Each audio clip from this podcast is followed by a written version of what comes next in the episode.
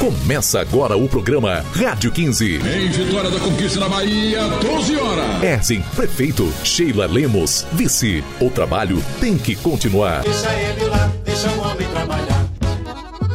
Olá, Conquista! Está no ar a sua Rádio 15. Eu sou Cindy Santos e estou junto com meu companheiro Newton Júnior. Olá, Cindy! E hoje nossa Rádio 15 vai falar mais uma vez sobre saúde. Afinal, atenção básica é prioridade no governo de Ezen. É, meu povo! E em 2021, Erzen vai investir ainda mais na saúde da nossa cidade. Erzen vai continuar aprimorando a atenção básica, vai implantar o programa Saúde na Hora em 11 unidades de saúde, estendendo o horário de atendimento para a população na cidade e na zona rural. Erzen também vai reformar e ampliar a estrutura das unidades de saúde, garantindo atendimento de qualidade a toda a população. É,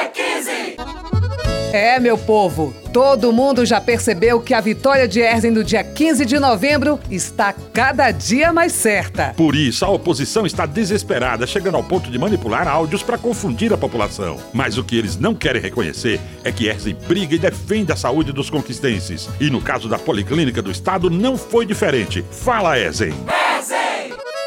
Eu quero falar para todos que moram aqui em Vitória da Conquista que nós saímos em defesa da cidade com a frase: quem bateu em conquista bateu, quem não bateu não baterá mais. O governador Rui Costa, para afrontar a Vitória da Conquista, ele lançou a Policlínica em Belo Campo. Nada contra Belo Campo, nada. Mas a capital do Sudoeste é Vitória da Conquista. A cidade que tem estrutura médico hospitalar é Vitória da Conquista. A cidade que tem três cursos de medicina é Vitória da Conquista. No entanto, ele ignorou Conquista, afrontou Conquista.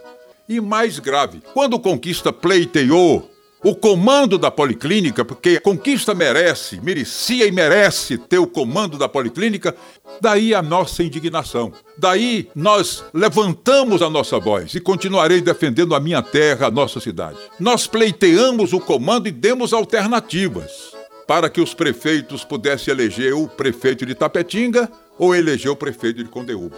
Mas eram cartas marcadas.